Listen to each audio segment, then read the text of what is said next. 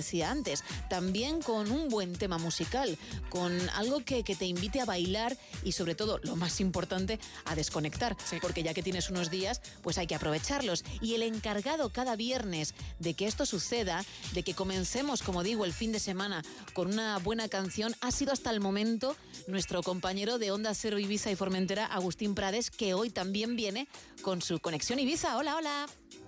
Hola, mi querida Gema y equipo. Abrimos Conexión Ibiza con el que es para mí el tema con mayúsculas, la creación musical, el desparrame del sonido setentero y psicodélico trastornado, una obra maestra de la mente de Roger Waters, compositor de la letra y en el apartado musical David Gilmour y Richard Wright.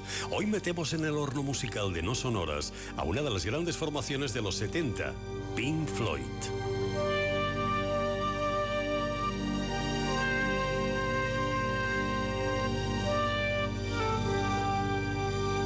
On You Crazy Diamonds. Es un tema que está compuesto de nueve partes. Fue interpretado por primera vez en el tour de Pink Floyd en 1974 y grabada en el álbum Wish You Were Here en 1975.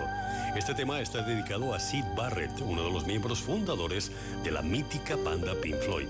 La intención era que durara toda una cara del disco. Al final la dividieron en dos partes de unos 13 minutos cada una.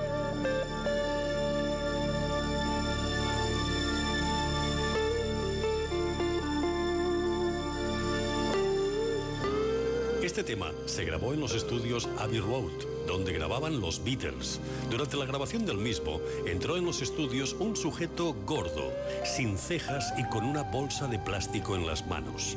Era Sid Barrett. Llevaban cinco años sin verse.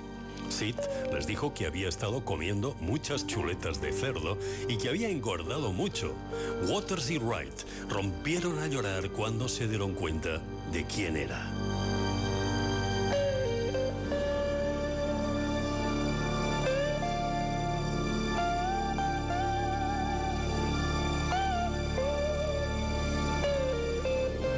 The Wall de Alan Parker, el protagonista, en una clara alusión a Sid Barrett, se rasura el pelo y se afeita las cejas.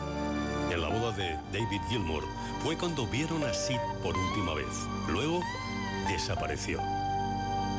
De este tema, Shine on You Crazy Diamond, Pink Floyd ha hecho cuatro versiones que han sido editadas en diferentes compilaciones.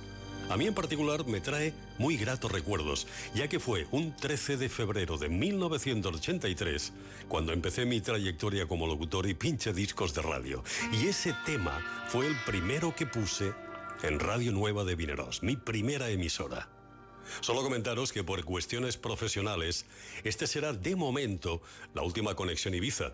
Desearos lo mejor de lo mejor a Gema, al equipo y, como no, a mi querido Salas. Estoy contigo, hermano, que lo sepas. Buena música y mejor semana. Gracias, Agustín. Vamos a escuchar un poquito más de este tema.